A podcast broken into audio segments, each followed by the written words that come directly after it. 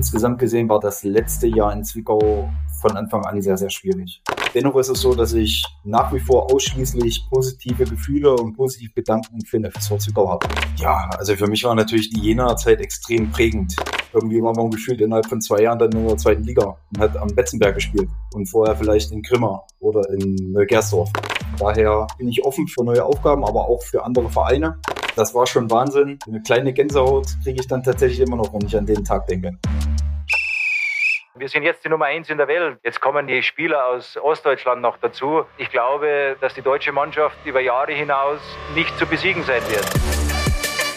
Niki Tacker, der Podcast im Fußballosten mit Robert Hofmann und Sebastian König.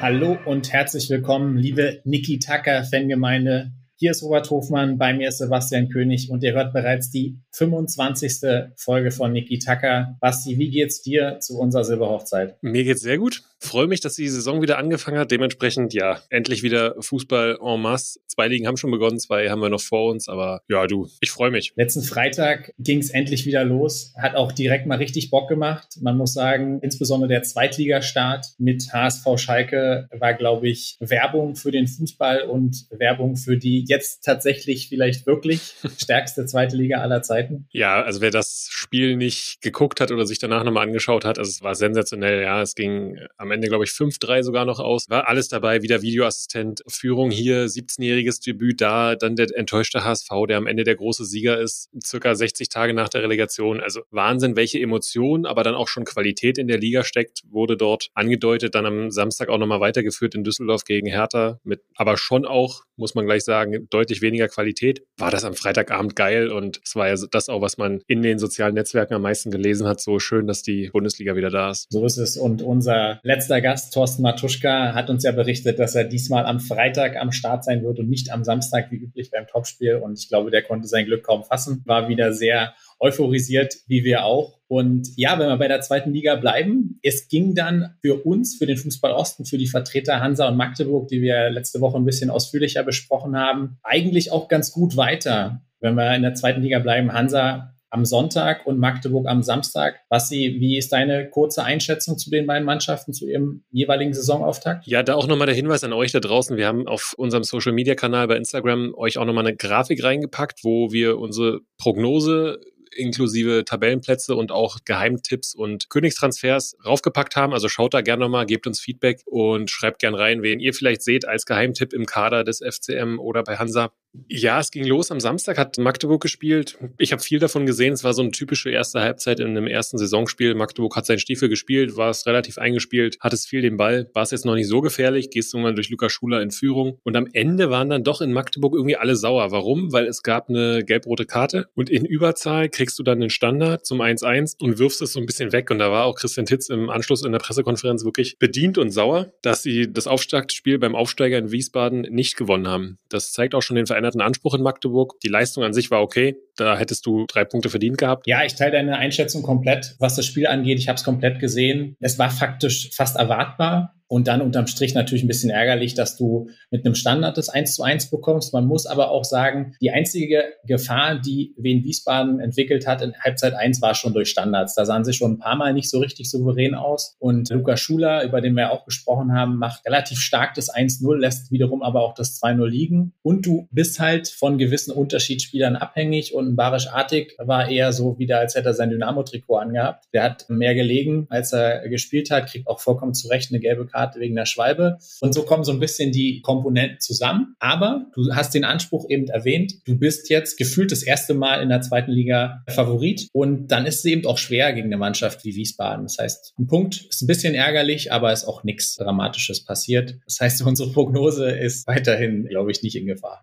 Und von Magdeburg gehen wir weiter an die Ostsee Sonntag ein Auftritt kalt wie Hundeschnauze zu Hause gegen Nürnberg. Das war die Effizienz oder Effektivität, die wir unter Alois Schwarz jetzt schon manchmal gesehen haben. Jetzt war Nürnberg bei weitem nicht die schlechtere Mannschaft und am Ende steht ein 2-0. Sehr souverän. Ja, auch aus meiner Sicht ein blau-weißer Festtag. Ausverkauftes Ostseestadion. Du hast letzte Woche die Heimstärke gefordert und die haben sie wirklich gleich an den Tag gebracht. Zumindest ergebnistechnisch, da bin ich bei dir. Gehen auch, glaube ich, halbwegs verdient in Führung, aber gerade wenn du siehst, was dann Nürnberg hinten raus für Chancen hat, kannst du da locker auch noch mindestens 2-2 spielen. Dass du das Spiel zu Null spielst, lag an viel Glück und viel Kolke. Aber ja, du hast es angesprochen, Alois Schwarz steht dann für Ergebnisse. Die haben sie geliefert. Das ist immer ganz wichtig, glaube ich, am Anfang so reinzukommen in eine Saison. Drei Punkte, die du jetzt nicht zwingend holen musst gegen Nürnberg, die schon der ein oder andere auf dem Zettel hatte. Auch mit unserem bekannten Osttrainer Christian Fiel. Dem wurde der Start versaut an der Ostsee. Wie gesagt, geile Stimmung und ein guter Start für Hansa. Das freut mich die Leistung müsste dann schon auch noch irgendwann besser werden, aber da mache ich mir jetzt auf jeden Fall gar keine Sorgen, weil wenn du so weiter abgezockt spielst, ja, darum geht's in der zweiten Liga. Oh ja, und erste Spieltage sollte man auch niemals überbewerten. Ja, da gibt's immer relativ wilde Ergebnisse. Das haben wir auch, glaube ich, auf anderen Plätzen sehr, sehr stark gesehen. Ne? Nur wenn man nur mal kurz fallen lässt, dass Fürth einfach mal Paderborn mit 5-0 rasiert. Ich glaube, das haben auch nur die wildesten Franken irgendwie getippt. Aber ja, Stichwort ersten Spieltag nicht überbewerten. Wir hatten auch den ersten Spieltag in der Regionalliga Nordost. Und Basti, wir waren beide live im Stadion. Du warst in Luckenwalde und hast gesehen, warum dein Tipp mit BRK Tabellenplatz 18 vielleicht durchaus valide sein könnte. Ja, ehrlicherweise habe ich den ersten Haken gesetzt. Also an der 18 dürfte jetzt nicht so viel vorbeigehen.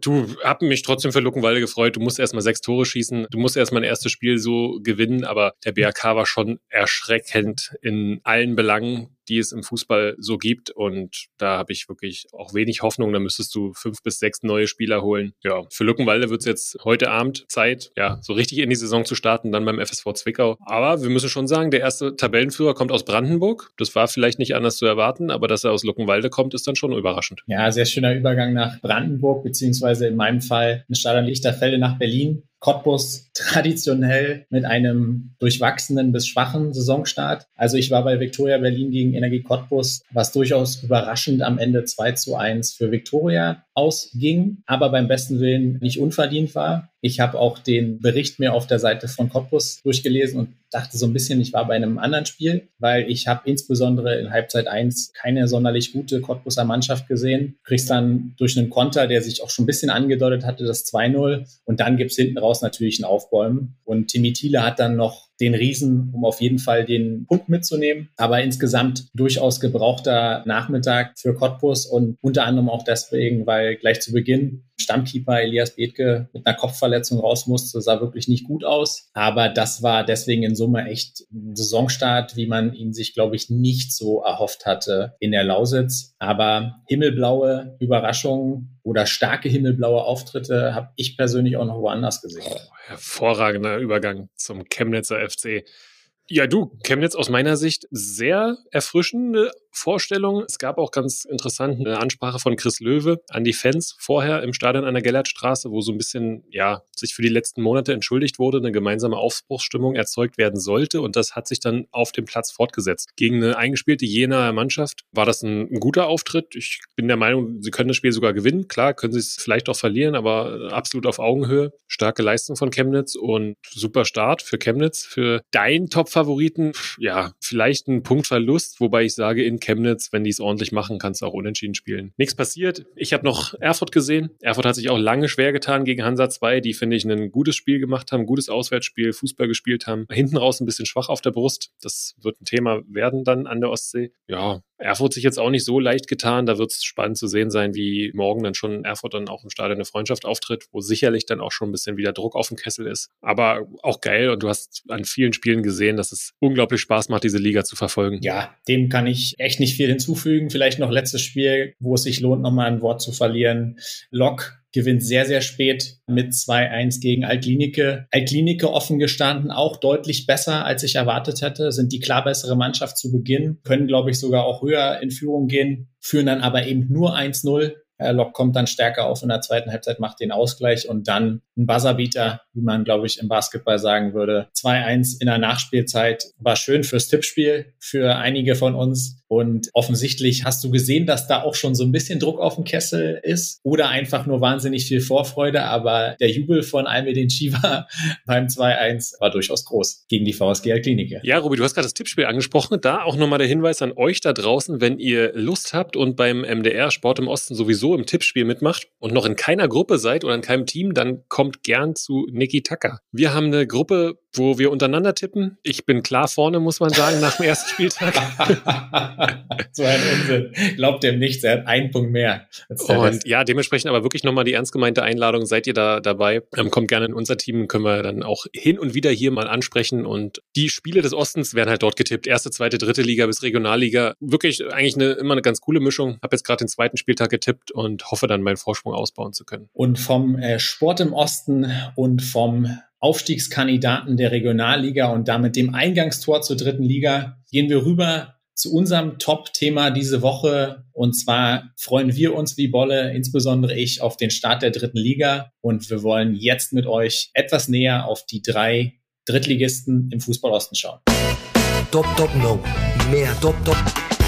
Ja, und ihr habt auch schon gesehen, wer unser Gast ist. Mit dem wollen wir unsere Prognosen später besprechen. Ja, also da holen wir dann Toni Wachsmuth nochmal dazu und starten jetzt aber mal mit den Mannschaften aus dem Fußball. Robi, du hast angesprochen, muss nochmal leider sagen, es sind nur drei, weil Zwickau abgestiegen ist und Cottbus nicht aufgestiegen ist. Aber eine unserer Ostmannschaften eröffnet die Drittligasaison und das am Freitagabend, sicherlich dann auch unter Flutlicht. Ich freue mich sehr drauf. Wir werden es beide schauen, gehe ich von aus. Das ist der Hallische FC. Was können wir denn vom Hallischen FC in der Saison 2023, 2024 erwarten? Ja, sehr gute Frage, Basti. Der Hallische FC ist auf jeden Fall jetzt ganz offiziell der Dino der dritten Liga. Der AFC startet in die zwölfte Saison in Folge in Liga 3. Du hast gesagt, zu Hause gegen Essen. Ich würde damit rechnen, dass da auch wieder mindestens 10.000 Zuschauer kommen. Freitagabend gute Stimmung im Leuner Chemiestadion. Und was die Saisonprognose angeht vom HFC, ist es ehrlicherweise gar nicht so easy, da drauf zu gucken, weil guckst du rein quantitativ drauf, siehst du wieder 30 Transferaktivitäten und denkst, um Himmels Willen, ist jetzt schon wieder der gleiche Umbruch da wie in der Vorsaison.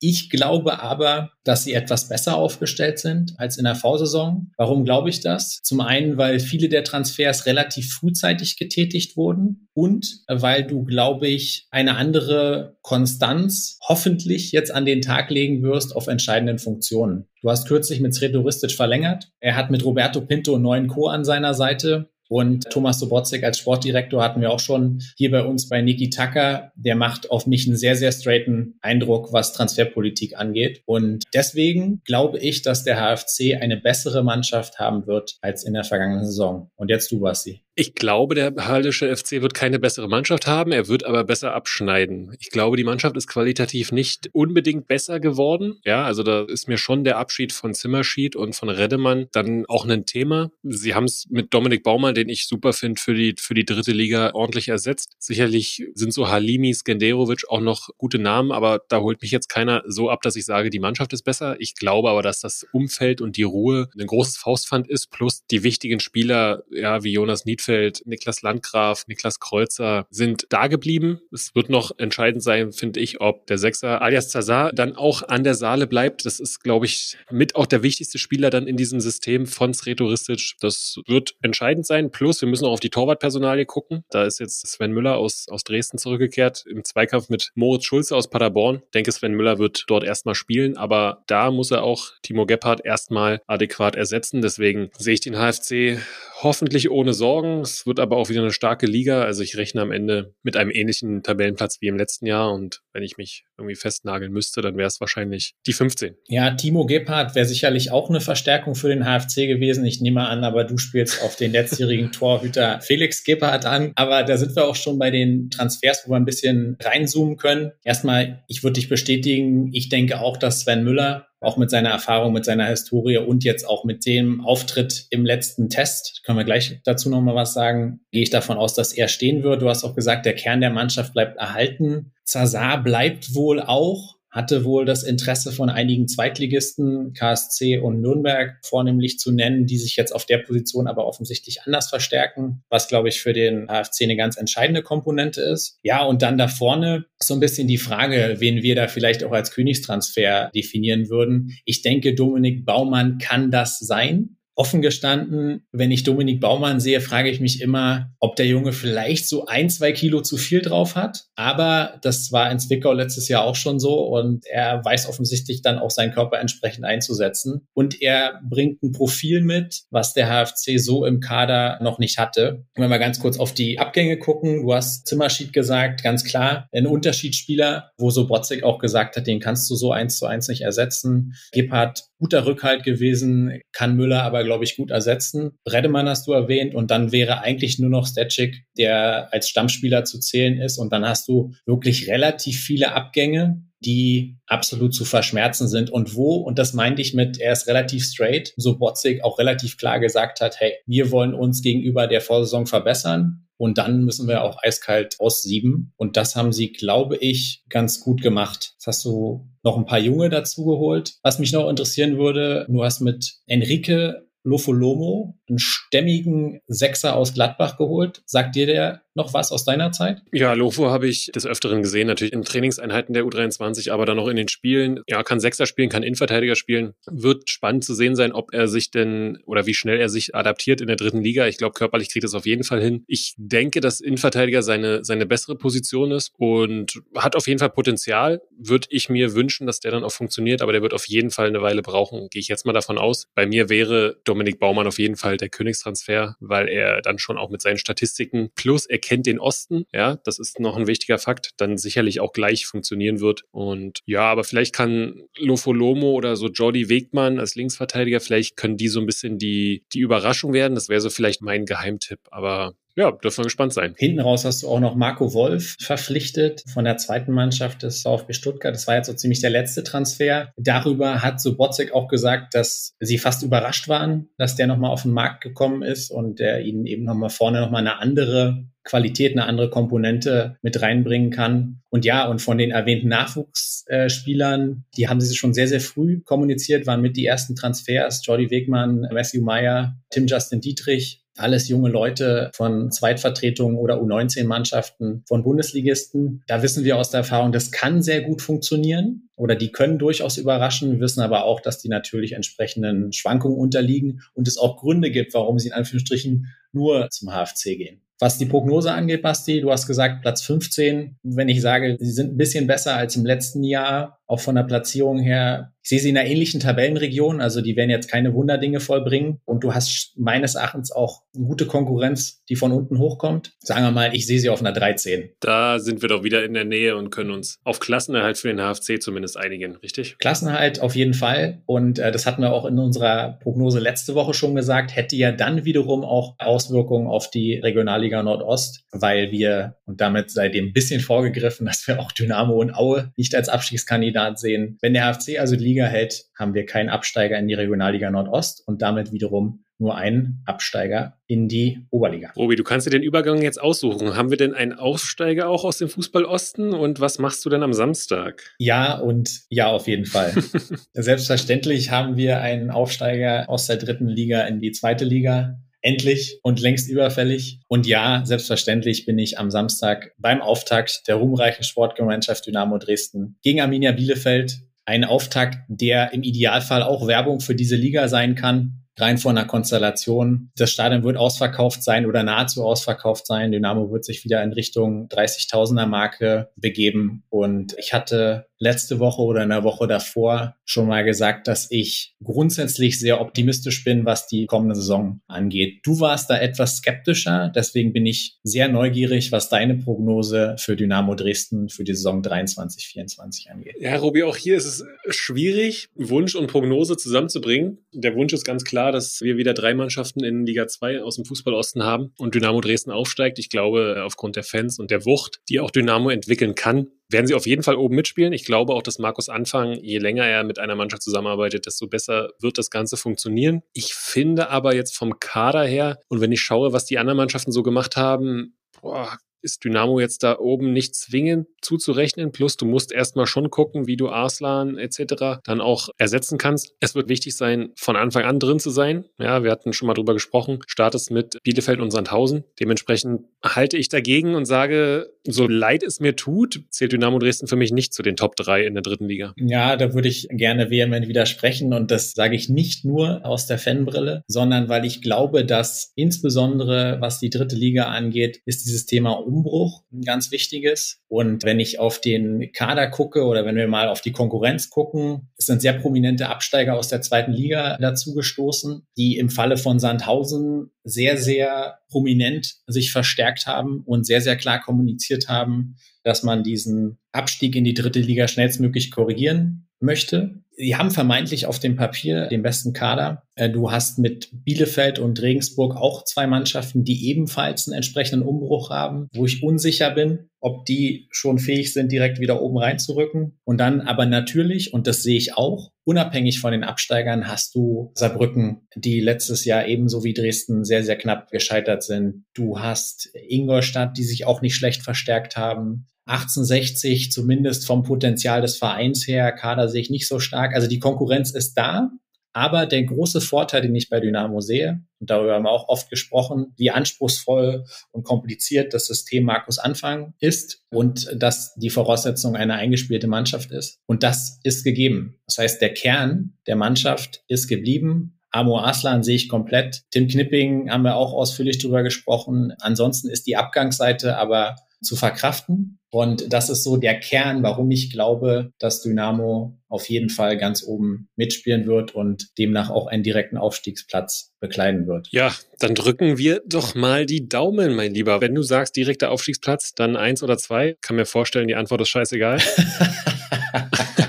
die, die Antwort ist in der Tat scheißegal. Aber da die Meisterschaft einfach immer besser aussieht, glaube ich, wir greifen ganz oben an und ich muss ja auch irgendwas auf das Slide bei Instagram schreiben. Deswegen Dynamo Dresden. Platz eins ist meine Prognose. Frage an dich, Basti. Du hast schon gesagt, insbesondere die Zugänge haben dich noch nicht so überzeugt und da sind noch Lücken, da sind wir uns total einig. Sieht übrigens der Verein genauso. Von den jetzigen Transfers, die Stand heute und die vermutlich auch zum Saisonstart am Samstag zur Verfügung stehen, wer wäre für dich der Königstransfer?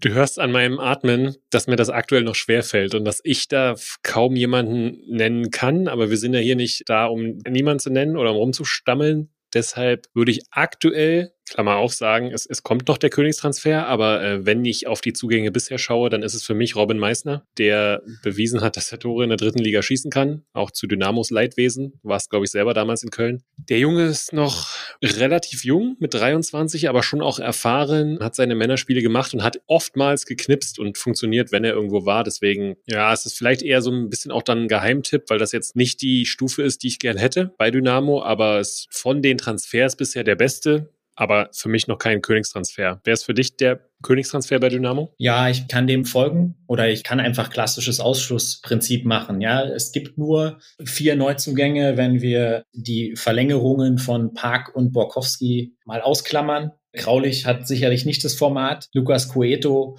hat verletzungsbedingt Rückstand gehabt und konnte noch nicht unter Beweis stellen, ob er überhaupt eine Verstärkung sein kann. So, und dann geht's eigentlich nur um Meißner oder Zimmerschied. Und dann glaube ich, dass Meißner schon ein Tick weiter sein kann. Und er hat eben auch den großen Vorteil, dass er, und davon gehe ich jetzt am Samstag aus, dass er eine offensive Außenposition bekleiden kann. Und er kann eben auch ein Backup sein für den Neuner. Der Neuner wird, und das ist auch keine sonderlich steile These, das wird der neue Mannschaftskapitän sein also den wir sehen werden mit Stefan Kutschke. Sein direktes Backup war Manuel Schäffler im letzten Jahr, der sehr, sehr enttäuschend war, aber eine starke Vorbereitung gespielt hat. Und Meißner wäre aber noch jemand, den du da vorne auch reinwerfen kannst. Und damit hast du, finde ich, auch noch mehr Flexibilität. Also einigen wir uns auf Robin Meißner als Königstransfer bisher, sind uns aber sehr sicher, dass noch jemand kommen wird. Auch das hat Markus Anfang gesagt. Ich glaube, es kommt mindestens noch ein Innenverteidiger, der eventuell auch die Sechs bekleiden kann. Und ich denke, dass auch noch in der Offensive ein Transfer getätigt werden wird. Wissen auch beide, Transferfenster ist noch offen bis Ende August. Da ist noch einiges drin, nicht nur bei Dynamo, aber insbesondere auch bei Dynamo. Wer ist denn der Geheimtipp für dich so, im, wenn du den Dynamo-Kader anschaust? Gibt es da jemanden, wo du denkst, so, okay,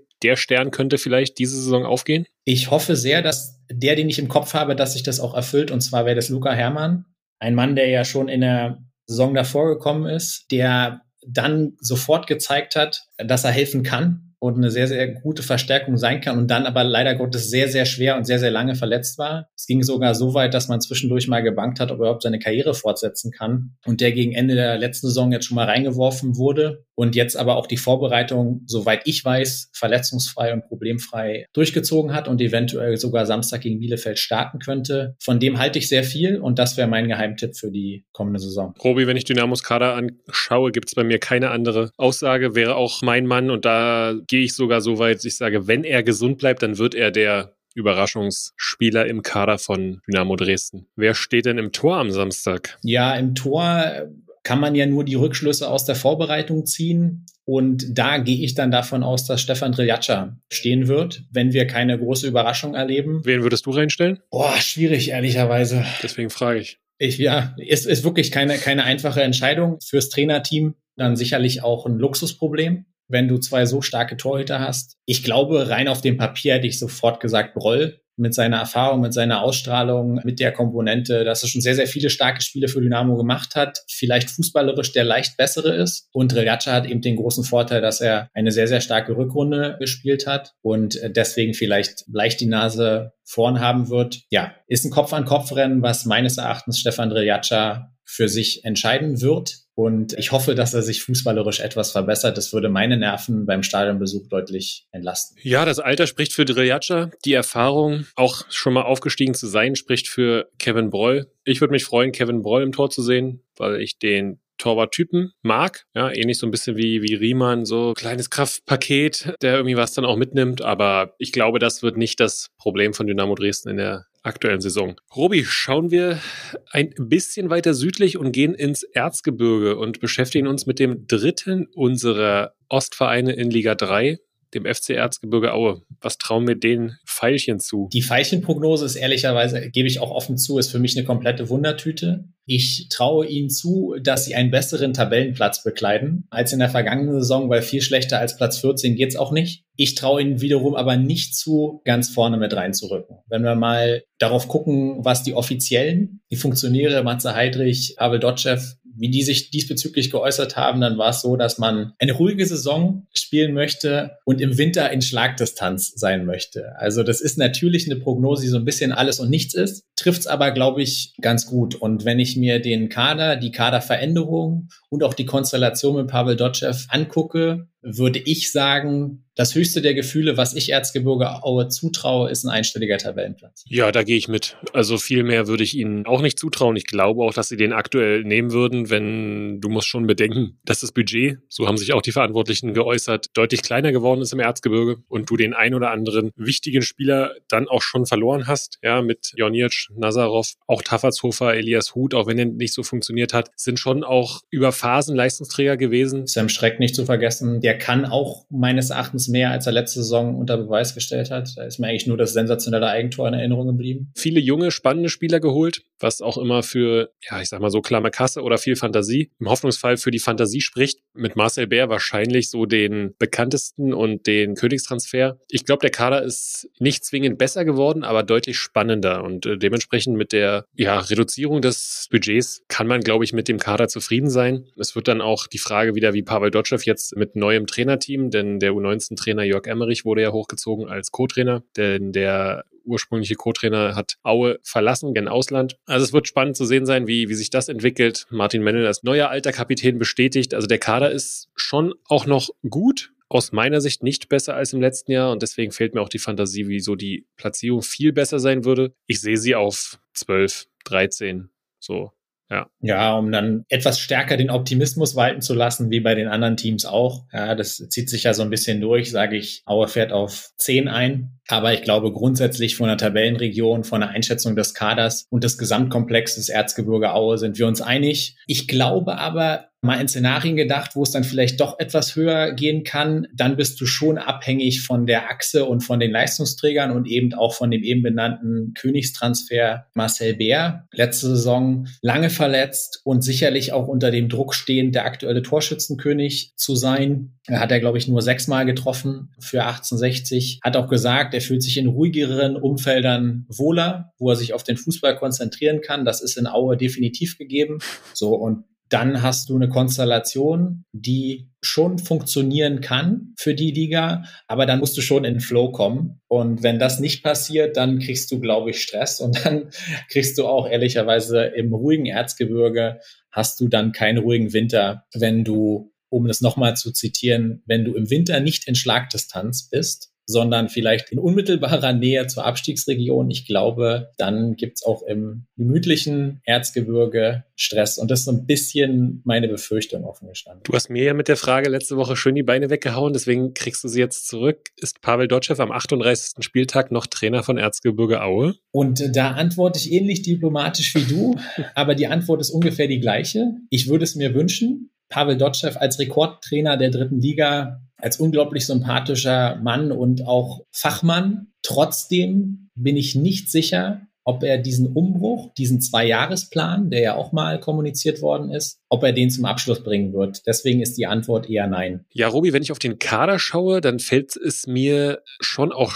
nicht leicht, sage ich ganz ehrlich, einen Geheimtipp zu formulieren. Ich glaube aber, und das wäre so ein bisschen mein Wunsch auch, dass es Erik Majetschak wird. Jetzt kann der eine oder andere vielleicht sagen, okay, ist nicht der Geheimtipp, weil der hat letzte Saison schon mal gespielt und sowas, aber der ist noch jung, der ist auch aus der Region, kommt aus Leipzig ursprünglich, hat sich mehr oder weniger durchgebissen, auch jetzt als Innenverteidiger, ursprünglich Sechser gewesen. Ich glaube, dass der eine richtige Konstante werden kann und wenn der gesund bleibt, wäre das so mein zumindest vielleicht nicht Geheimtipp, weil er schon immer gespielt hat, aber so der Durchstarter der Saison, würde ich mir wünschen. Ja, kann ich mir in der Tat vorstellen wenn ich noch mal drauf gucke und sage, wen traue ich denn von den Zugängen am ehesten noch zu, dass sie schnell funktionieren könnten, dann wäre das wahrscheinlich Joshua Schwirten von der zweiten Mannschaft des FC gekommen. Den kennt Matze Heidrich logischerweise von seiner Tätigkeit in Köln damals auch. Ehrlicherweise ist die Konkurrenz, obwohl Dimi Nazarov weggegangen ist, obwohl Jonic weggegangen ist, obwohl Besong weggegangen ist, ist die Konkurrenz in der Offensive aber durchaus da und auch groß. Trotzdem, das wäre mein Geheimtipp, Joshua Schwirten. Aber auch da gilt so ein bisschen das, was wir letzte Woche schon bei den Geheimtipps für die zweite Liga gesagt haben. Der wird womöglich auch noch ein bisschen brauchen. Ja, Obi.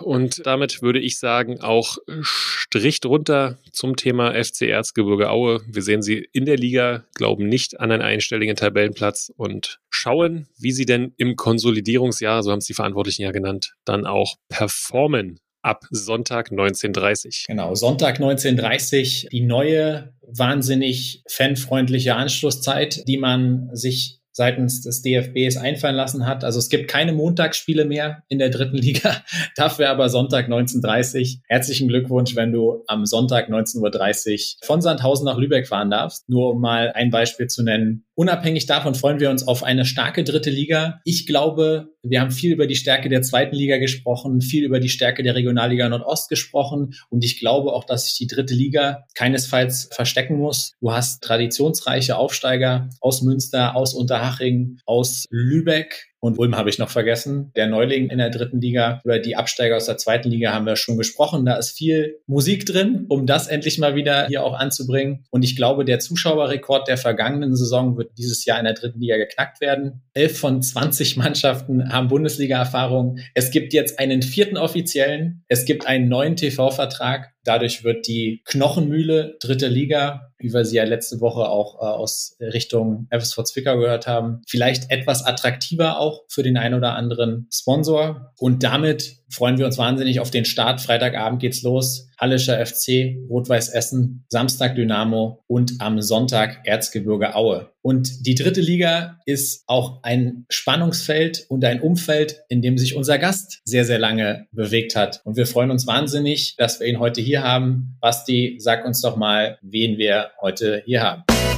Also du hattest 90 Minuten Zeit, dir vernünftige Fragen zu überlegen, ehrlich. Und er stellst mir zwei so scheiß Fragen.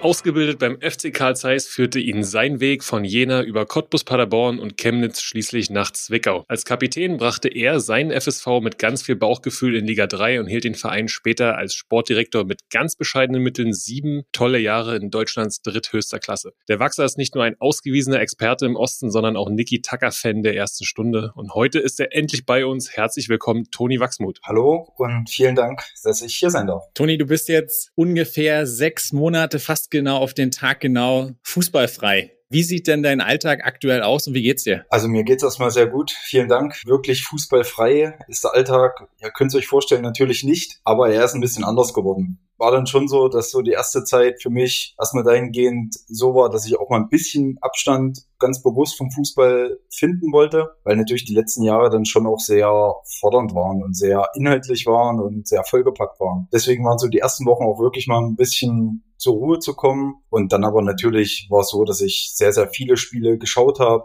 Was für mich interessant war, ich konnte einfach mal anders Spiele schauen als vorher. Vorher war es immer so, dass man, wenn man Spiele geguckt hat, wie spielt der nächste Gegner, auf welchen Spieler hat man vielleicht schon ein Auge geworfen, wen scoutet man, was passiert, gerade dann damals in der dritten Liga, was ist wichtig für den eigenen Verein. Und jetzt konnte ich einfach mal Spiele schauen, einfach aus Interesse. Dann wirklich auch mal, ich konnte das schauen, was mich wirklich interessiert hat und konnte mir die Partien angucken, wo ich einfach auch lange Zeit keine Chance dafür hatte. Ich habe viel Regionalliga geschaut, ich habe ein bisschen zweite Liga geschaut, habe weniger dritte Liga geschaut, weil das natürlich die letzten Jahre hat man gefühlt jedes Spiel gesehen und jedes Spiel auch zwei oder dreimal, weil man hat die Vorstellung vom Trainerteam für die Mannschaft mitgekriegt, man hat die Spielauswertung mitbekommen, man hat die eigenen Spiele logischerweise gesehen, war dann noch unterwegs im Scouting, also dritte Liga hat dann tatsächlich auch mal gereicht. Ich habe auch ein bisschen Landesliga geschaut oder auch mal ein Oberligaspiel, also da war alles dabei und es war alles auf seine Art interessant. Das klingt sehr gut und wir wollen natürlich am Ende, das wollen unsere ZuhörerInnen auch wissen, so ein bisschen den Ausblick wagen oder was du, was du vielleicht auch diesen Sommer schon gemacht hast, wie es dann aktuell aussieht, aber ganz kurz in der Einleitung, ich habe davon gesprochen, Niki Tucker-Fan der ersten Stunde. Sag mal, das ist nicht mal gelogen gewesen, oder? Nee,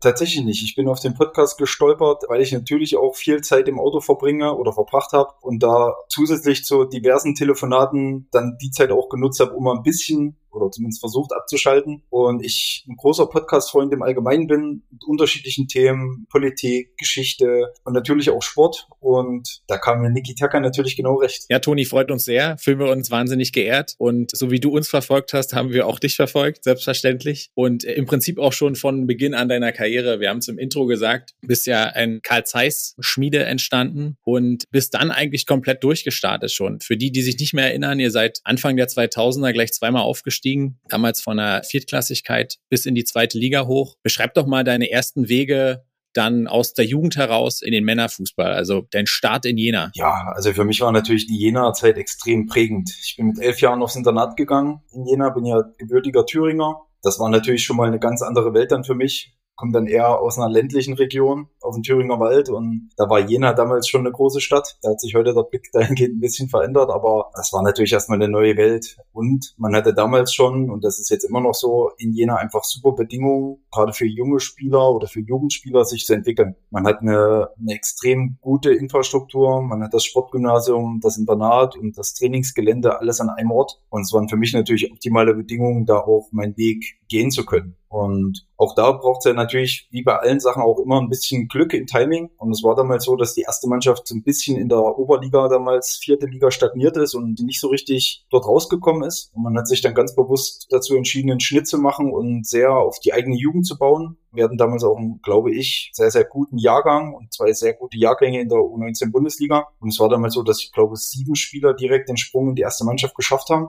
Damals mit Heiko Weber als Trainer. Und von daher war es natürlich für mich dann damals schon als jüngerer Jahrgang eine absolute Ehre, dann schon in der Mannschaft mit dabei zu sein. Du hast die zwei Aufstiege angesprochen. Natürlich war ich damals noch nicht so eine, so eine tragende Figur dann in dem Ganzen, aber es war natürlich trotzdem für mich extrem wichtig, erstmal die ganzen Charaktere kennenzulernen. Ja, einfach den Ablauf in einer Profimannschaft, in einer Männermannschaft. Dann kam natürlich der Erfolg durch die beiden Aufstiege dazu und man ist quasi mit der ganzen Situation und auch mit der Mannschaft gewachsen. Was ja natürlich auch dazu geführt hat, irgendwie war man gefühlt innerhalb von zwei Jahren dann in der zweiten Liga und hat am Betzenberg gespielt und vorher vielleicht in Grimma oder in Neugersdorf. Also es ging dann schon schnell, aber es war für mich eine, eine super coole Zeit. Nebenbei noch so ein bisschen Abitur gemacht, nebenbei noch so ein bisschen Führerschein gemacht und auch da gibt's eine, eine kuriose Geschichte. Aufstiegskampf Regionalliga damals und nebenbei Abitur, schriftliche Abiturprüfung. Und wir hatten Auswärtsspiele in Lübeck, weiß ich noch. Lübeck natürlich auch ein Stück weg gewesen. Und Abfahrt war, glaube 10 Uhr oder 10.30 Uhr. Ich hatte am den Tag aber Matheprüfung und habe dann gefragt, wie das, wie man das irgendwie handeln können, dass ich dann doch auch irgendwie dabei sein kann. Meine, der Heiko Weber in seiner unnachahmlichen Art einfach nur, dass ich mich doch einfach ein bisschen beeilen soll mit der Prüfung dass das dann ja schon irgendwie geht. Also wir haben dann, ich glaube, eine halbe Stunde gewartet und die Prüfung lief auch ganz gut. Also es ging dann beides. Ja, du, wenn man nebenbei Abitur machen kann, dann ist das ein sehr gutes Zeichen dafür, dass die Schule dir dann auch relativ leicht fiel. Und ich glaube aber trotzdem auch wichtig für die ganzen Sportschüler an den ganzen Oststandorten dann irgendwie das Abitur noch zu machen, einfach für den zweiten Weg. Finde ich immer wichtig. Wie würdest du denn den Spielertypen Toni Wachsmuth beschreiben? Ich habe jetzt gerade so für mich überlegt, was ich jetzt noch auch weiß aus der Erinnerung, so defensives Mittelfeld. Bist du eher der Kimmich, eher der Goretzka? Wie würdest du dich im Rückblick selbst beschreiben? Also sollten die beiden das hören. Ähm, äh, weiß nicht, ob das den beiden gerecht wird. Also ja, würde ich mich als Spieler beschreiben, immer schwierig, äh, sich ja. selber als Spieler zu beschreiben. Aber ich glaube, dass ich eher die Marke ehrlicher Arbeiter war als ein wirklicher Spielgestalter glaube aber, dass was mich ausgezeichnet hat, immer das war, dass ich immer alles auf den Platz gelassen habe. In jedem Training, in jedem Testspiel, in jedem, damals gab es noch Hallenturniere und dann auch in jedem Punktspiel. Sicher was, was mich vom Nachwuchs bis dann auch zum Ende meiner Laufbahn begleitet hat, dass ich mich und der eine oder andere würde sagen, auch die Gegner nicht geschont haben. Und ja, du hast, du hast schon gesagt, dich hast du weniger geschont, deine Gegenspieler auch. Wenn du so an diese Zeit zurückdenkst, an die erste Zeit, du hast gesagt, wow, dann spielt man mit einmal auf dem Betzenberg. Was war so der Aha-Moment, oder kriegt man den gar nicht mit, wenn du sagst, oh, offensichtlich bin ich jetzt Fußballprofi, etablierter Fußballprofi und ich spiele jetzt hier vor x tausend Zuschauern. Gab es diesen einen Moment oder hat man eigentlich gar nicht die Zeit, weil alles so schnell geht? Tatsächlich wird einem das erst im Nachhinein so richtig klar. Gerade so als junger Spieler in einer Mannschaft mit vielen erfahrenen Spielern, damals Thorsten Siegner, Marc Zimmermann, Ronny Tiedemann, wirklich so alte Hautigen dabei gewesen, ist es ja erstmal so, dass man sich jede Minute auch verdienen musste und erarbeiten musste. So war das bei mir auch. Und über kurze Einsätze dann wahrscheinlich dann immer mehr, immer mehr ins Spielen gekommen ist. Da waren natürlich gleich mal so die ersten Spiele im Derby gegen Erfurt, wo die Hütte voll war, wo man in der Stadt die Präsenz gemerkt hat. Da hat man schon gemerkt, aha, jetzt ist der Nachwuchsfußball vorbei. Jetzt ist hier richtiger Fußball. Und dann tatsächlich war das Spiel auf dem Betzenberg, ich glaube, mein, mein erstes Zweitligaspiel von Anfang an. Das war natürlich schon mal eine ganz andere Nummer. Wenn man dann am Betzenberg einläuft und gefühlt schon zur Erwärmung 20.000 da sind. Das war dann schon anders. Aber im Nachhinein ist es immer noch eine Sache, an die ich natürlich super gern zurückdenke. Aus Jena ging es dann für dich nach Cottbus und im Anschluss dann direkt auch weiter nach Paderborn. Wie war es denn für, ich sag mal, den kleinen Toni aus Thüringen, überhaupt mal dann von zu Hause rauszukommen? Weil das beobachte ich auch so unter den Fußballern. Wenn sie dann zum ersten Mal andere Stadt, anderes Umfeld, das macht ja dann auch was mit den Menschen, ne? Das stimmt. Also auch das konnte ich jetzt sogar in der, in der Funktion als Sportdirektor sehen, dass das ein großer Schritt ist für viele für mich war das gar nicht so extrem, weil ich ja schon mit elf von zu Hause weg war und im Internat war. Hab dann zwei Jahre in Jena mit meinem Bruder zusammengelebt, bin dann nach Cottbus gegangen. Das war dann nicht so der, der Riesenschritt für mich, emotional gesehen oder auch vom Typ her. Es ist einfach so, dass man dadurch natürlich aber auch erwachsen wird. Man hat einfach viele Themen, über die man sich dann einfach selber kümmern muss. Das finde ich aber auch gut, weil ich glaube, man neigt dazu, mittlerweile den Jungs viel zu viel abzunehmen. Und da ist es manchmal auch gut, wenn sich junge Spieler auch mal um ein paar Sachen einfach selber kümmern müssen. Auch wenn vielleicht nicht dann von Anfang an alles rund läuft, aber ich glaube, auf lange Sicht ist es besser, den Jungs eher Hilfestellung zu geben, als ihnen alles abzunehmen. Und so war es bei mir und Deswegen war das Jahr Cottbus für mich, auch wenn es sportlich vielleicht, wenn man es jetzt auf dem Papier sehen würde, kein Highlight-Jahr war für mich, aber um wirklich erwachsen zu werden, um wirklich seinen eigenen Weg zu gehen, war es schon ein sehr, sehr wichtiges, weil auch sehr lehrreiches Jahr. Gefühlt ist es eine Ewigkeit her, wenn man über Karl Zeiss Jena, zweite Liga, Cottbus, die erste Mannschaft damals Bundesliga spricht, fühlt sich irgendwie sehr, sehr lange her an. Und du bist dann aber nach Paderborn, was du jetzt eben gesagt, und dann warst du das erste Mal so wirklich weit weg im Westen. Ja, jetzt sind manche Ost-West-Vergleiche wirklich auch überholt, gerade wenn wir heute darüber sprechen. Aber gab es da für dich irgendwie so einen Unterschied, wo du gesagt hast, du bist jetzt vom Osten in den Westen gewechselt, wo du gesagt hast, hier habe ich es echt gemerkt oder ist man aufgezogen worden oder was weiß ich? Oder war das zu dem Zeitpunkt eigentlich schon gar nicht mehr gang und gäbe? Sicher ist die Region vielleicht ein Stück anders. Paderborn, Ostwestfalen, der Menschenschlag vielleicht ein Stück weit anders als im Osten Deutschlands, aber ein sehr, sehr angenehmer Menschenschlag. Ich glaube, der Paderborner im Allgemeinen, der braucht ein bisschen, bis er, bis er auftaut. Aber wenn es dann so ist, super herzliche Leute. Auch ein schönes Städtchen ist ja dann auch trotzdem eine beschauliche Gegend. Ganz Ostwestfalen, Paderborn, Bielefeld. Auch das war eine, eine sehr, sehr schöne Station, weil auch da, man hat ja in erster Linie mal mit der Mannschaft zu tun. Es geht ja weniger darum, dann groß in der Stadt groß Freundschaften zu schließen, sondern es geht ja in erster Linie mal darum, wie funktioniert die Mannschaft und wie harmonisch ist die Mannschaft. Und auch damals war es so, dass es eine komplett neue Mannschaft war. Paderborn damals abgestiegen aus der zweiten Liga, Pavel Dotschew Trainer geworden und ich glaube bis auf Markus Krösche und Sören Gonter eine komplett neue Truppe. Und auch da war das sowohl vom Sportlichen, aber auch von den Charakteren eine sehr, sehr gut zusammengestellte Mannschaft. Natürlich mit dem klaren Auftrag wieder aufzusteigen, was dann am Ende auch gelungen ist. Aber gerade die Charaktere in der Truppe waren dann schon auch so, dass man mit so einer Mannschaft schon auch aufsteigen konnte. Also unabhängig von ihrer fußballerischen Qualität, die in der Truppe absolut da war, waren auch unwahrscheinlich viele unterschiedliche Charaktere drin. Heißt auch mal ein Paradiesvogel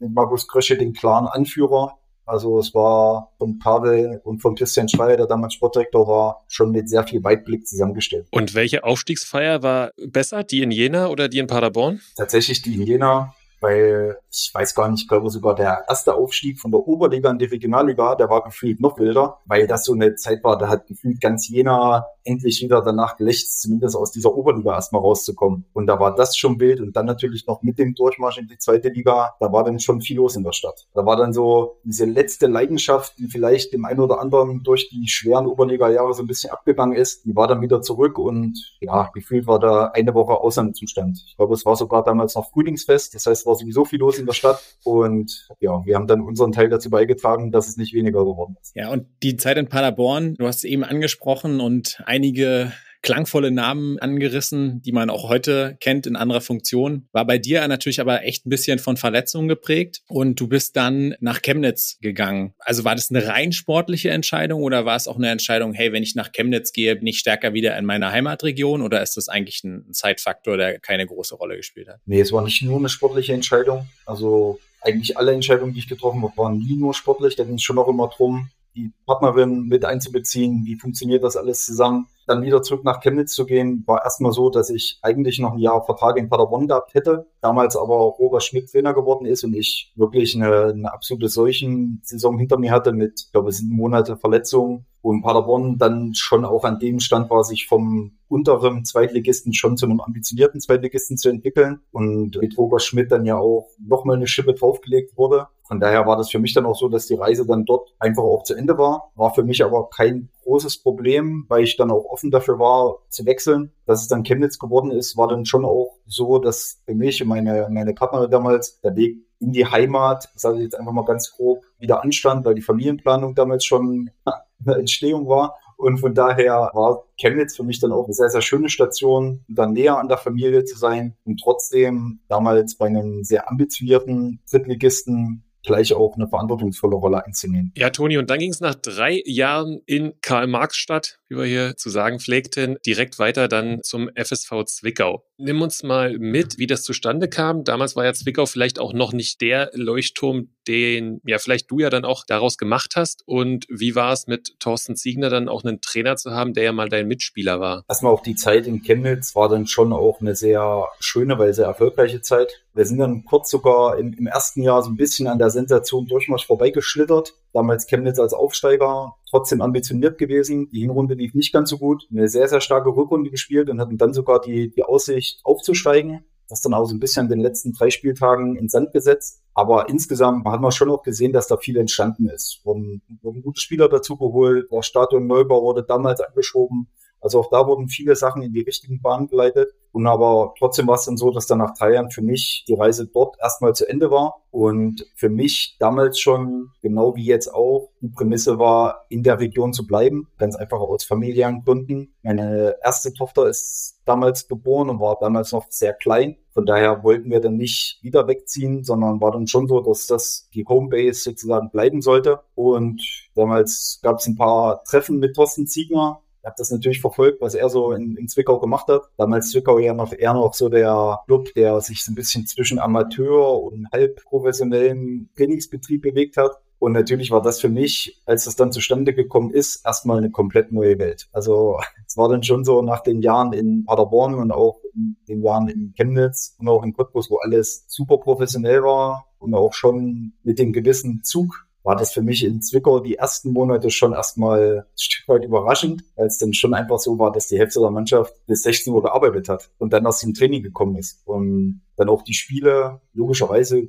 gut angegangen wurden, aber ja, vielleicht jetzt nicht mit der letzten Ernsthaftigkeit, die es vielleicht in der dritten Liga war. Und ja, trotzdem war es so, dass ich mit Thorsten Siegner viele Gespräche dazu hatte, was denn der Plan ist und ich dann aber schon noch davon überzeugt war, dass da mehr drin schlummert. In der Region, in der Stadt, habe mich dann schon auch mit der Fußballhistorie Zwickau beschäftigt, mit den Insolvenzen und trotzdem 90er Jahre Zweitliga Fußball gewesen. Deswegen war es für mich schon auch spannend, da bei diesem Projekt nicht nur dabei zu sein, sondern schon auch so eine tragende Rolle da zu spielen. Das hat mich von Anfang an dann schon fasziniert und rückblickend war es für mich auch, glaube ich, eine der besten Entscheidungen, nach Zwickau zu gehen. Ja, und Stichwort tragende Rolle. Du bist dann auch gekommen und warst auch direkt Kapitän, wenn ich das richtig in Erinnerung habe. War das so? Das war so, ja. Da gab es, äh, es gab ein Gespräch mit mit Ziegel zu dem Thema, wo er mir natürlich gesagt hat, dass er mich da ganz klar als er hat es immer Häuptling genannt, ganz klar als Häuptling sieht, wo ich ihm auch sage, dass für mich kein Problem ist, aber dass ich nicht unbedingt direkt Kapitän sein muss, was jetzt für mich nicht entscheidend ist. Für ihn war es aber relativ klar, dass das nur so funktioniert und von daher war das dann auch so. Ich glaube, das war vielleicht für den einen oder anderen ein Stück weit überraschend, aber ich denke, nach ein paar Wochen der Eingewöhnung war das dann auch für alle soweit in Ordnung und hat dann, glaube ich, auch für das gesamte Team so gepasst. Und du hast eben nochmal gesagt, und das fand ich sehr interessant, wie sehr du dich auch mit dem Standort Zwickau auseinandergesetzt hast. Und ich glaube, das ist schon ungewöhnlich und hat dann vielleicht auch dazu geführt, dass du zu dem im Zwickau geworden bist, wie man dich heute kennt. Ihr habt dann sportlich auch eine wahnsinnig tolle Entwicklung genommen. Sicherlich mit dem Highlight, auch für dich persönliches Highlight. Ich kann mich da tatsächlich selbst erinnern. Ihr habt dann Relegation gespielt 15, 16, ja, die ungeliebte Aufstiegsrelegation, damals gegen Elversberg, der neue Zweitligist jetzt, und musstet das Rückspiel in Plauen austragen. Und dann hat da jemand einen Ball mit dem Bauch ins Tor befördert. Der hieß Toni Wachsmuth. Und ich glaube, spätestens seitdem hast du Legendenstatus in Zwickau. Aber beschreib doch mal diese Euphorie, die dann dort auch in der Stadt entstanden ist und wie man Plauen tatsächlich zu einer Zwickauer Hochburg gemacht hat. Ja, also das ist, also allein die Wochen gefühlt wäre das eine Sendung wert.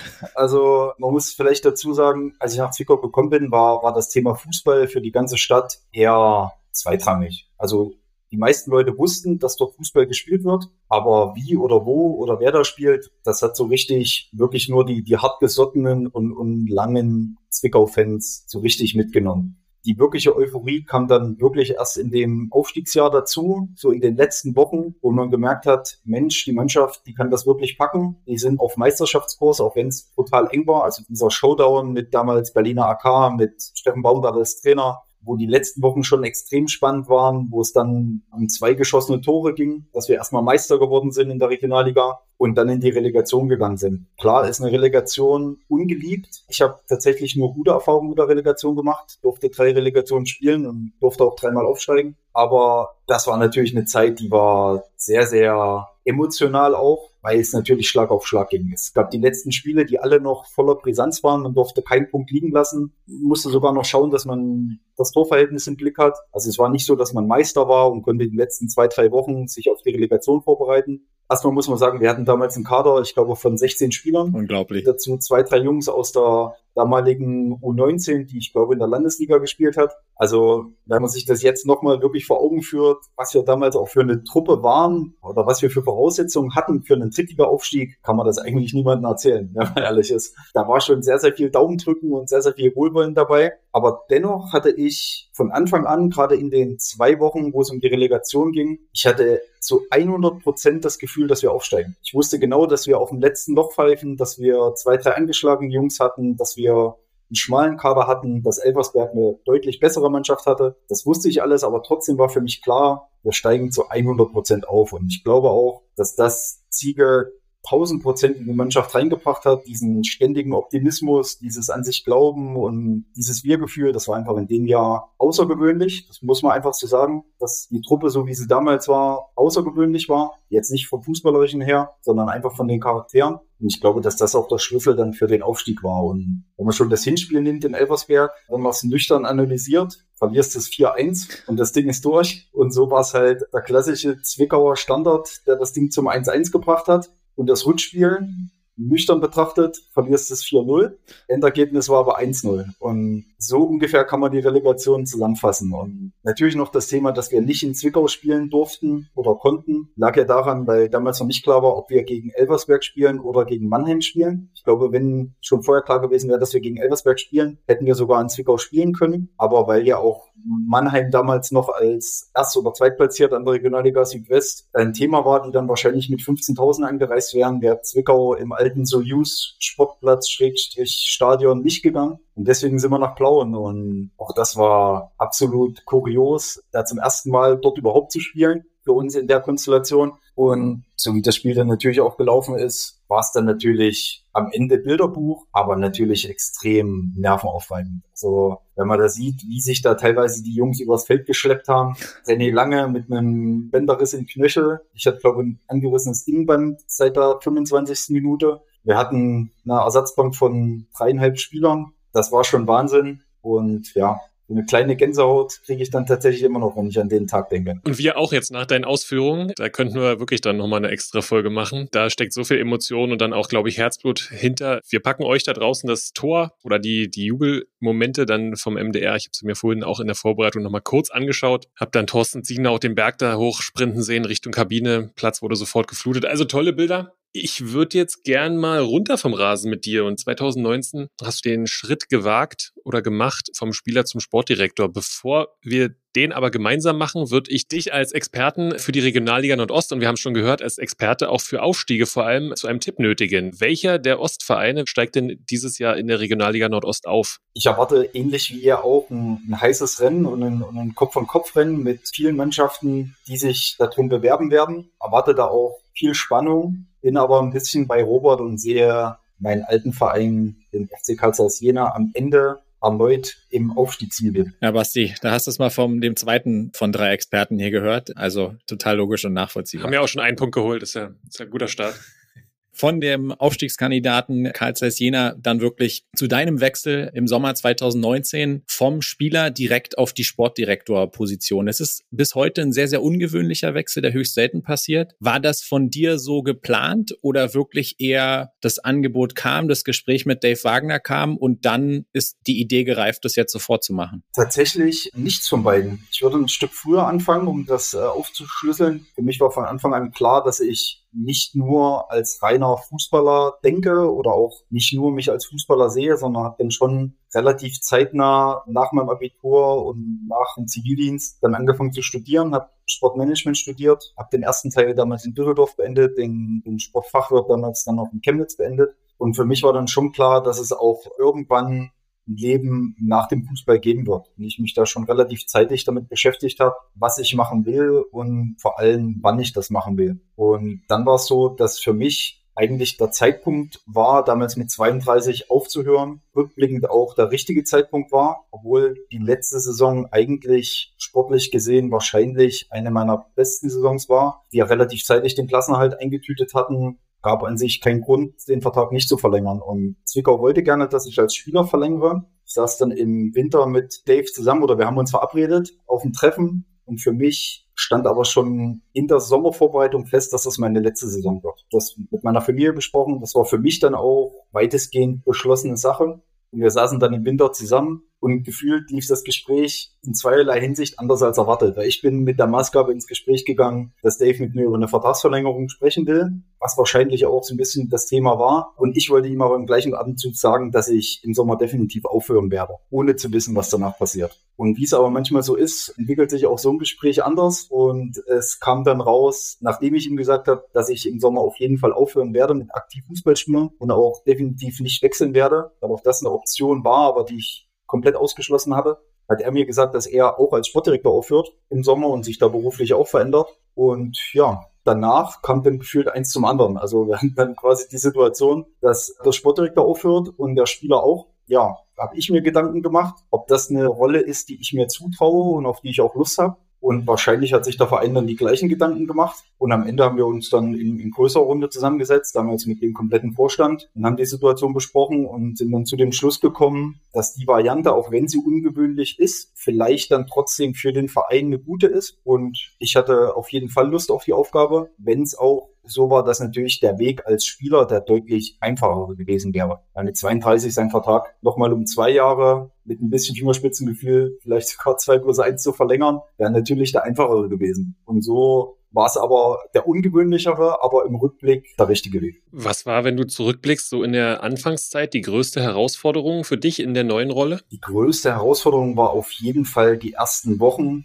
also noch als aktiver Spieler im Kampf um den Klassenerhalt und gleichzeitig schon eine neue Mannschaft zu planen. Mhm. Das war natürlich schwierig. Das war aber vorher klar, dass das genau diese Hürde gibt. Wir haben, glaube Anfang Februar verkündet, dass der Plan so umgesetzt wird. Heißt, wir hatten dann noch drei Monate bis zum Saisonfinale. Und da war es natürlich schon eine ungewöhnliche Situation. 10 Uhr mit allen Jungs auf dem Trainingsplatz zu stehen und auch als Kapitän voranzugehen und vielleicht dann aber um 15.30 ein Vertragsgespräch mit dem einen oder anderen zu führen. Das war sicher ungewöhnlich. Das war vielleicht auch schwierig, aber ich glaube, wir haben es gut gelöst. Ich glaube, wir haben es deswegen gut gelöst, weil die Mannschaft, so wie sie war, auch sehr, sehr intakt war, mit einer sehr guten Hierarchie. Es lag daran, dass auch die erfahrenen Spieler absolut dabei waren, dass das für niemanden ein Problem war und dass wir sportlich auch damals eine relativ solide Saison gespielt haben. Dass wir immer fünf, sechs Punkte Abstand zum unteren Strich hatten und auch sportlich gesehen eine gute Saison gespielt haben. Und was für mich natürlich dazu kam, weil natürlich dann schon auch viel auf mich geschaut wurde, dass auch meine Leistung in dem Jahr ganz okay war. Weil sonst hätte es schon auch ein paar Schwierigkeiten geben können. Dass wenn du das Projekt so angehst und steckst dann bis zum letzten Spieltag im Abstiegskampf, verschuldest in vier Spielen fünf Tore, da wird natürlich dann schon Kritik laut. Das ist ganz klar, das war mir auch vorher klar. Deswegen war es doppelt wichtig, sich da zu strafen in 90 Minuten. Und du konntest ja dann, hast eine prägende Rolle eingenommen als Spieler und hast dann auch eine prägende Rolle als Sportdirektor oder sagen wir mal eine Ära auch gebildet. Jetzt ist aber Zwickau, hatten wir auch schon gesprochen, ja nicht für jeden Fußballer der Welt der attraktivste Standort muss man auch einfach so sagen. Und finanziell war der Verein auch nicht immer auf Rosengebett gewesen. Was hast du denn den Spielern gesagt, um sie vom FSV Zwickau zu überzeugen? Wenn man sich so ein bisschen die Transfers anguckt, wird auch deutlich, da sind schon sehr, sehr viele Spieler da, die auch der Region entstammen. Ja, das ist auf jeden Fall ein Punkt, dass man in Zwickau immer versuchen musste, aus wenig Mitteln viel rauszuholen. Es war immer klar, dass man in Zwickau nicht das Geld verdienen kann, was man vielleicht bei anderen Drittligisten verdienen kann. Dass vielleicht, wenn man es stupide betrachten würde, die Lebensqualität nicht so hoch ist wie in anderen Städten in Deutschland. Aber darum ging es auch nicht. Es ging darum, Spieler davon zu überzeugen und auch dafür zu begeistern, genau den Weg mitzugehen. Und da war es für uns, weil auch das ist mir wichtig, dass nicht eine Person eine Mannschaft zusammenstellt. Zumindest halte ich davon relativ wenig, sondern es ist immer ein Teamwork mit dem Cheftrainer, teilweise auch mit dem gesamten Trainerteam, dass man genau die Spieler sportlich dazu nimmt, die einen helfen, aber vor allem auch die Charaktere dazu nimmt, die einen helfen. Und wenn man vom FSV Zwickau in den Jahren dritte Liga spricht, war das Thema Charakterstärke sicher immer der Faustpfand, der uns am Leben gehalten hat und der uns vielleicht auch von anderen Vereinen unterschieden hat. Deswegen war das Thema, die Spieler charakterlich auszusuchen, mindestens genauso wichtig wie sportlich. Und da war es so, dass wir da auch sehr viel Zeit dafür investiert haben, die Spieler kennenzulernen. Es gab immer mindestens zwei Treffen, manchmal sogar mehr, immer persönlich war, die ersten Jahre waren auch noch nicht die Zeiten von Zoom-Meetings und von großen Konferenzen. Das durften wir erst nach Corona dann so richtig lernen. Das heißt, war uns schon wichtig, dass die Spieler dann auch nach Zwickau kommen, sich alles anschauen, das Trainingsgelände anschauen, ein Gefühl füreinander zu bekommen, wo auch Joe sicher ein wichtiger Faktor war, die Spieler davon zu überzeugen, den Weg in Zwickau mitzugehen. Und ich glaube, das war eine Stärke von uns auch Spieler zu holen, die vielleicht nicht diesen straighten Karriereweg hatten, die Ausnahmespieler im Nachwuchs waren, Kapitän im NLZ waren, mit Anfang 20 schon dritte Liga gespielt haben, sondern wir haben schon auch Spieler genommen, die mal irgendwo einen kleinen Karriereknicks drin hatten, mal irgendwo aussortiert wurden, mal eine Verletzung hatten, vielleicht auch sich mal irgendwo verzockt haben. Auch das gehört alles dazu. Das waren immer Spieler, die für uns interessant waren, weil sie ganz einfach den gewissen Spirit hatten, sich auch in schweren Zeiten durchsetzen zu können und die auch schon was erlebt haben und vielleicht dann auch über einen zweiten Weg nochmal wissen wollen. Das waren für uns immer so die Profile, nach denen wir geschaut haben. Und ich glaube, dass die meisten davon Zwickau dann auch als Sprungbrett für höhere Aufgaben gesehen haben oder auch sich wieder im Profifußball zu etablieren. Zwickau war nie ein wirklicher Ausbildungsverein. Wir haben sie immer Sprungbrettverein genannt, dass immer Zwickau das Sprungbrett für mehr sein kann. Natürlich gab es auch Spieler, die dann lange da waren und die dann auch ihr eigenes Denkmal gebaut haben in Zwickau. Auch das war schön mit anzusehen, wie sich Spieler entwickelt haben. Beispiel Moritz Schröter, der als 19-Jähriger, glaube gekommen ist, erstmal über die Rolle als Ergänzungsspieler, dann Stammspieler geworden und dann Leistungsträger geworden und dann natürlich absoluter Führungsspieler und absoluter Go-To-Guy geworden ist. Und tatsächlich, meine erste Vertragsverlängerung war mit Morris. Obwohl das für ihn kein gutes und kein einfaches Jahr war, war für mich klar, dass in ihm Potenzial steckt, was auch über Zwickau hinausgehen kann. Ja, und ihr habt dann, glaube ich, in Zusammenarbeit mit Joe Enox viele sehr, sehr gute Entscheidungen getroffen und den FSV Zwickau immer mit, du hast es angesprochen, wenigen Mitteln in der dritten Liga gehalten. Dennoch, und wenn du treuer Niki Tucker Zuhörer bist, hast du unser Unverständnis und unsere Überraschung über die Entscheidung im Februar dann auch mitbekommen. Wir wollen aber trotzdem auch mit dir nochmal drüber sprechen, wie war es dann nach so langer Zeit in Zwickau dann ja entlassen zu werden? Am 6. Februar war es, waren auch schon zwei Spiele gespielt nach dem Winter. Es es lief eigentlich okay. Es kam also aus unserer Sicht komplett überraschend. Wie war es für dich selber? Ich habe ein Zitat noch im Ohr. Überrascht, enttäuscht, konntest nicht nachvollziehen. Nimm uns vielleicht nochmal mit und wie lange hat es auch gedauert, das quasi so für dich zu verarbeiten? Insgesamt gesehen war das letzte Jahr in Zwickau von Anfang an sehr, sehr schwierig. Die Sache war ja die, dass schon im, im Frühjahr und im Sommer es sehr, sehr viel Theater im Verein gab mit Premiumskämpfen und bisschen Machtgeschiebe. Sicher alles Themen, die nie zuträglich sind, um gut in eine Saison zu starten und vor allem auch gut einen Kader planen zu können. War dann so, dass das Budget für die erste Mannschaft nochmal reduziert wurde, dass es einen gefühlten Transferstop gab, weil keine Spieler verpflichtet werden konnten.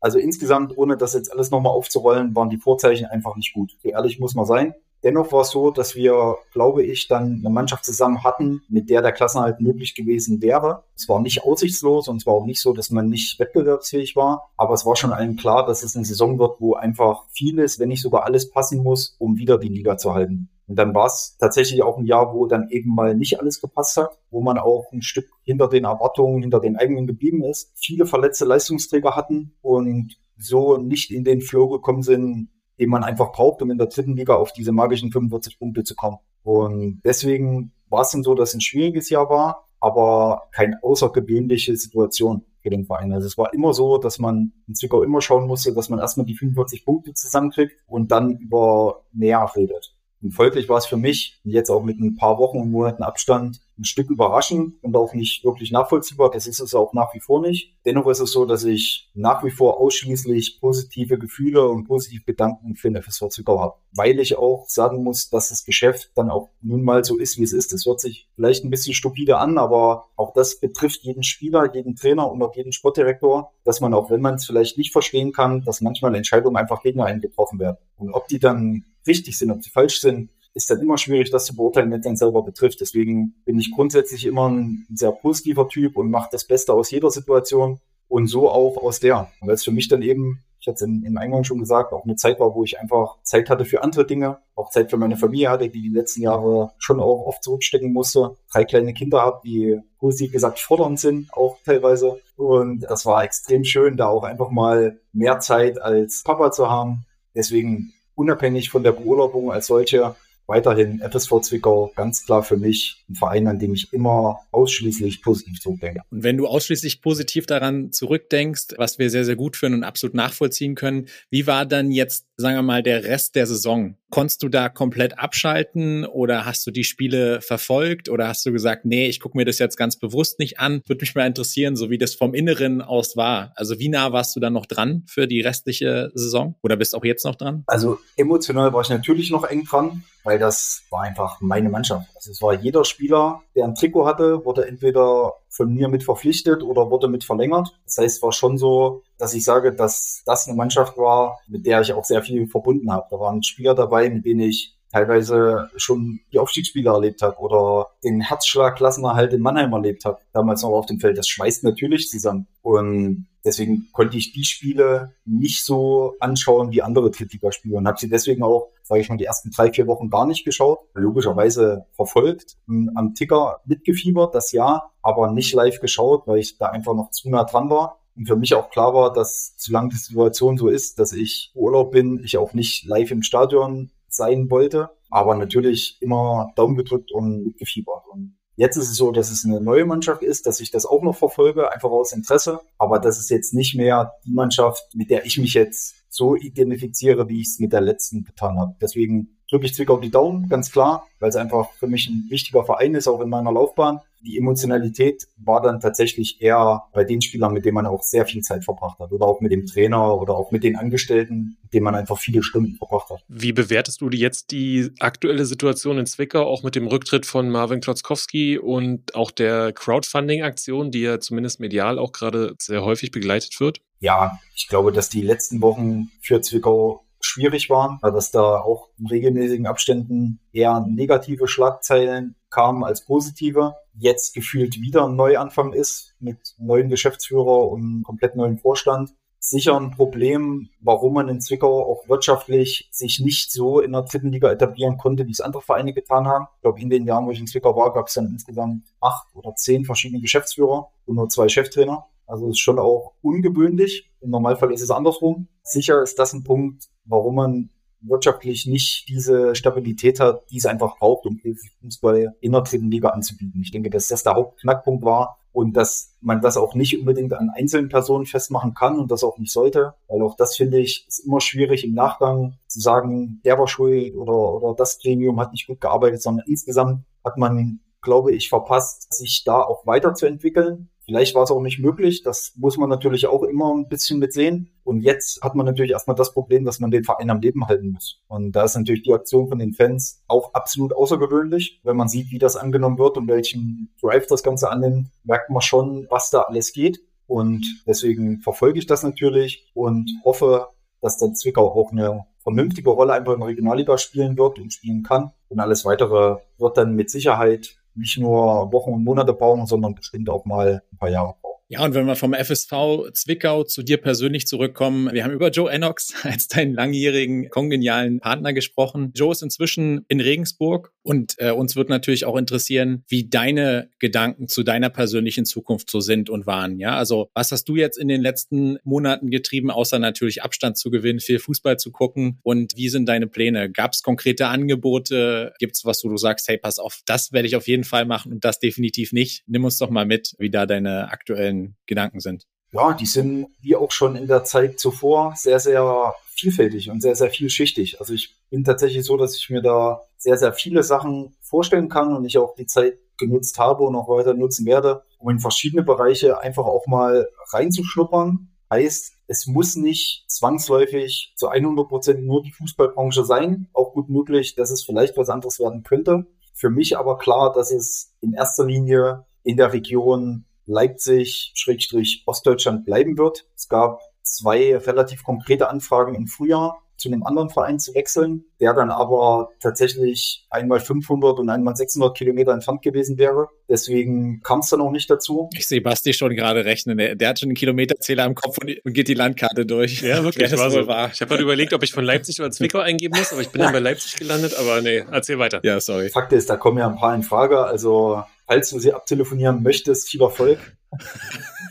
Deswegen musste ich erstmal die Entscheidung treffen, wo geht für mich die Reise hin? Ist es so, dass ich für alles offen bin oder bin ich nicht für alles offen? Und auch das sicher eine Situation, die ich auch erstmal für mich ein bisschen fühlen musste. Und für mich war klar, dass ich so wie mein Leben und jetzt nicht nur mein Job, sondern mein ganzes Leben gerade läuft, findet das hier statt. Und deswegen ist es auch gut, wenn man daran auch teilnimmt heißt auch mal vor Ort ist. Und deswegen ist es für mich so, dass ich mich hier sehe, meine private sowieso, aber auch meine berufliche Zukunft sehe. Und deswegen einfach mal schaue, was dann als nächstes auf mich zukommt. Denn auch das ist meine spannende Situation, nicht immer zu 100 Prozent zu wissen, was kommt. Und ansonsten hat halt die letzten 20 Jahre immer der Spielplan so das Leben bestimmt. Ist jetzt die letzten Wochen ein bisschen anders hat dann auch seine angenehmen Seiten, das Ganze. Und daher bin ich offen für neue Aufgaben, aber auch für andere Vereine. Und deswegen wird es aber definitiv vorerst die Region hier bleiben. Ja, und du warst ja auch sieben Jahre in der dritten Liga aktiv. Wir haben vorhin schon unsere Prognosen abgegeben und heute Abend startet dann auch die dritte Liga. Jetzt wollen wir mal ganz kurz von dir wissen, als Experte dann auch für die dritte Liga, wo landen denn Dynamo, Aue und der Hallische FC am Saisonende? Was so ganz grob stellst du dir vor dieses Jahr von unseren Ostclubs?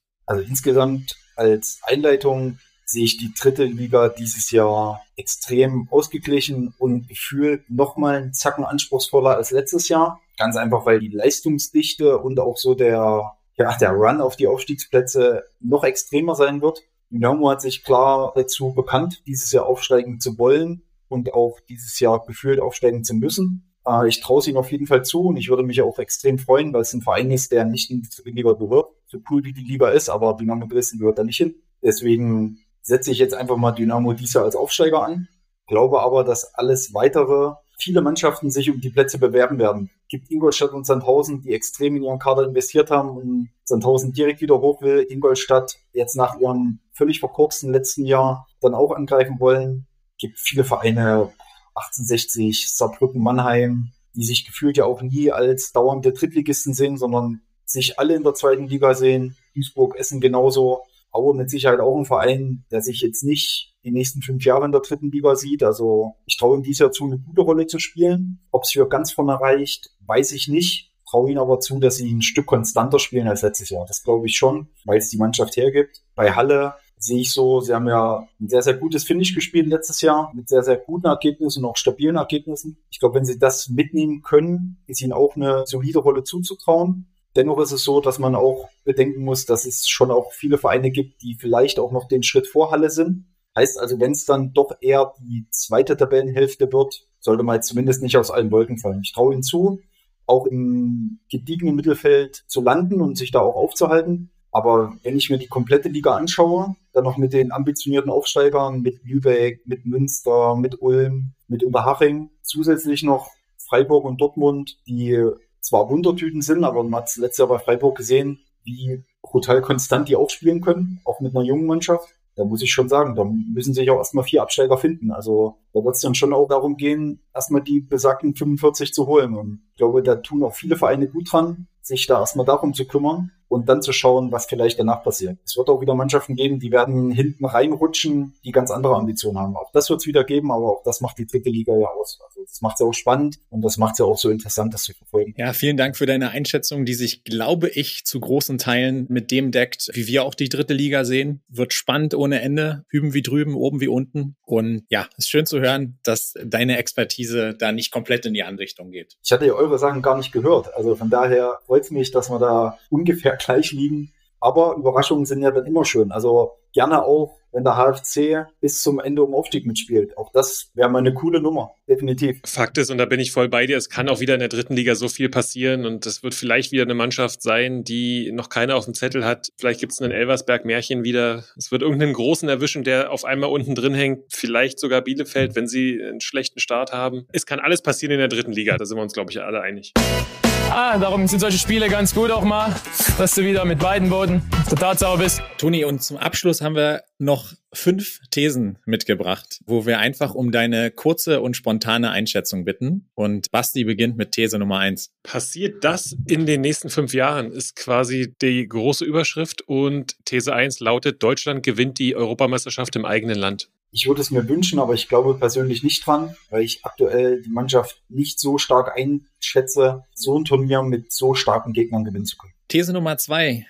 Der VAR wird wieder eingestellt. Es wäre mir sehr recht, deswegen sage ich dann mal ja, weil ich kein großer Freund des VAR bin und deswegen würde ich es auch in irgendeiner Form begrüßen, wenn das so wäre. Ich kann jeden Offiziellen verstehen in Bundesliga und in der zweiten Liga, dass er natürlich auch seine Vorteile hat, gerade wenn es um Entscheidungen geht, die gleichbedeutend mit TV-Einnahmen, internationales Geschäft sind, kann ich jeden verstehen. Aber da ich ja die erste und zweite Liga nur als Fan sehe und nur als Beobachter, ist es mir ohne VAR deutlich angenehmer gewesen. Da hast du unsere volle Zustimmung.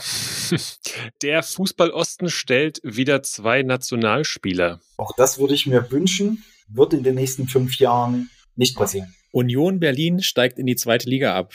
Auch wenn man sich vielleicht jetzt nicht vorstellen kann als aktueller Champions League-Teilnehmer, auf fünf Jahre gesehen ist es zumindest nicht völlig unrealistisch. Ich wünsche es mir nicht, weil der Weg von Union unbeschreiblich ist und die aller, allerhöchste Hochachtung verdient, die es gibt. Dennoch ist es so, dass man sich nicht komplett davor wehren sollte, auch mal wieder Abstiegskampf an der alten Försterei zu haben. Irgendwann. Und die letzte These dann mit einem Augenzwinkern, passiert das in den nächsten fünf Jahren, lautet, Davy Frick beendet seine Karriere und wird Sportdirektor beim FSV Zwickau.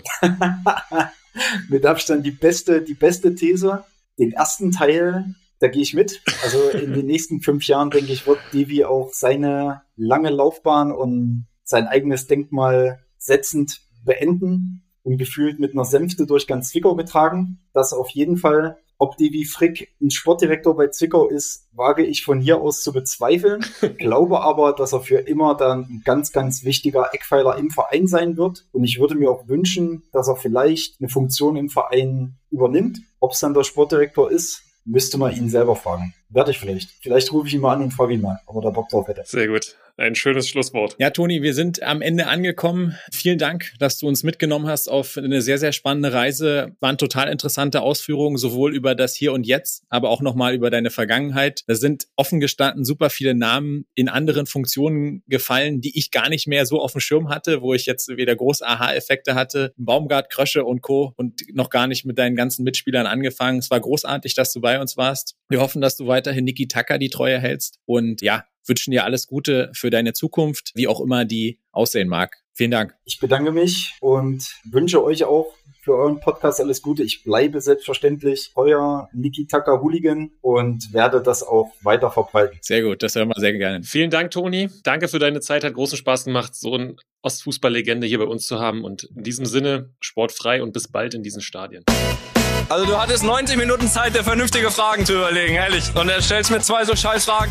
Das war unser heutiger Gast. Mal wieder eine tolle Komponente, eine neue Sichtweise, die wir heute erfahren haben. Hat wieder mal Spaß gemacht und wir hoffen natürlich euch da draußen auch. Und damit schwenken wir aber rüber zum Abschluss und zu so einer letzten Kategorie in dieser Folge. Basti, was war sonst noch so? Kein Bier, keine Dusche, aber danach ein Rotkäppchensekt.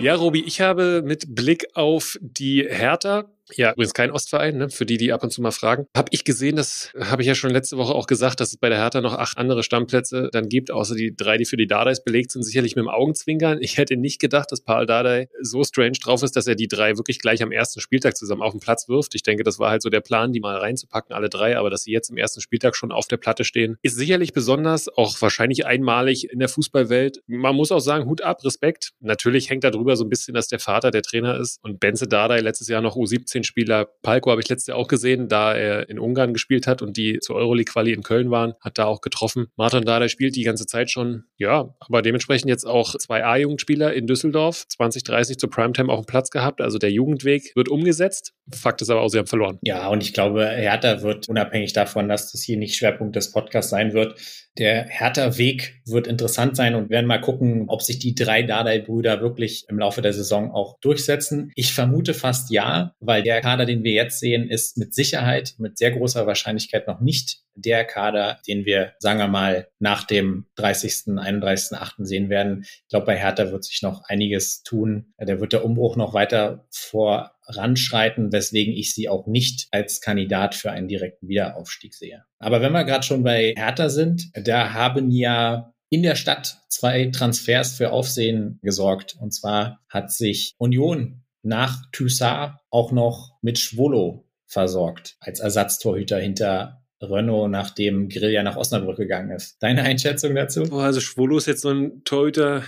muss ich aber sagen, ähnlich wie Renault, den ich mir jetzt nie in meine Kicker-Elf holen würde. Für mich ein Zweitligatorwart. Find aber ganz spannend irgendwie zu beobachten. Das spricht zum einen ja auch für die Union-Fans. Spieler, die von Hertha kommen, werden total auch willkommen geheißen, als Fußballgott äh, direkt auch aufgenommen in die Familie. Pff, finde es schon schwierig, dann irgendwie das ganze Jahr gegen Hertha zu hetzen und ihnen das Schlechteste und den Abstieg zu wünschen und dann, ja, holst du zwei Spieler rüber und die sind dann gleich super. Sehe ich ein bisschen kritisch, bin ich ehrlich. Ich habe da ein bisschen eine andere Meinung. Erstmal sehe ich diese diese Stadtrivalität, ja, es gehört irgendwie dazu, zwei Vereine in einer Stadt, ein bisschen Schadenfreude, dann ist es ja natürlich auch ein vollzogener Machtwechsel, ja, ja, ja, bla bla bla.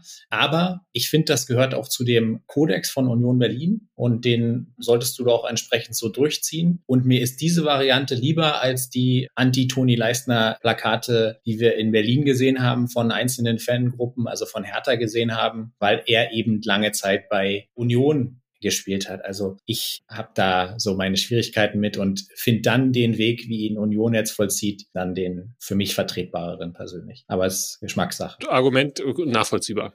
Robby, teuerste Stehplatzdauerkarte der dritten Liga? Zu meiner ganz großen Überraschung gibt's die bei Erzgebirge Aue.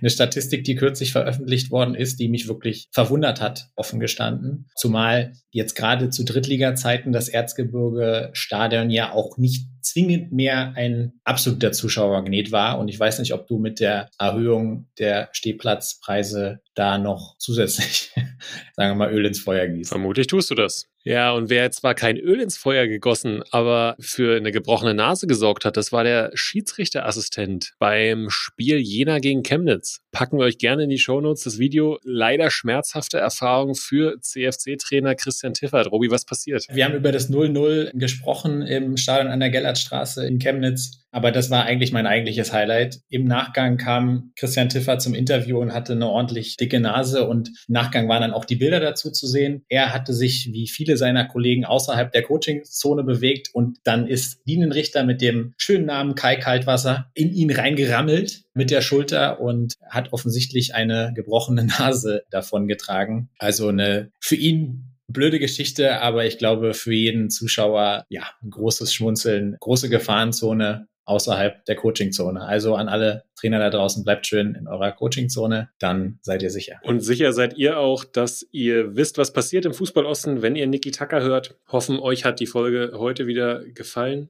Toni Wachsmuth, sehr launischer Kollege, bin gespannt, und er ja auch, das haben wir gehört, wo er wieder auftaucht. Drittliga-Prognosen haben wir abgegeben, hat mir Spaß gemacht. Ich war ein bisschen pessimistischer heute irgendwie. Ich hoffe, dass ich da das ein oder andere Mal Unrecht habe und ich hoffe aber auch, dass ihr da draußen uns Feedback gebt und gerade dann wieder auch auf den Bildern der Social-Media-Kanäle, dass ihr da Bezug nehmt und uns eure Meinung sagt, wo denn unsere Ostvereine am Ende der Saison landen werden. Und damit machen wir es zu, starten in ein neues Fußballwochenende jetzt mit drei von vier Ligen in unserem Sendegebiet und damit feuerfrei und rein ins Wochenende sportfrei. Niki Tacker, der Podcast im Fußballosten mit Robert Hofmann und Sebastian König.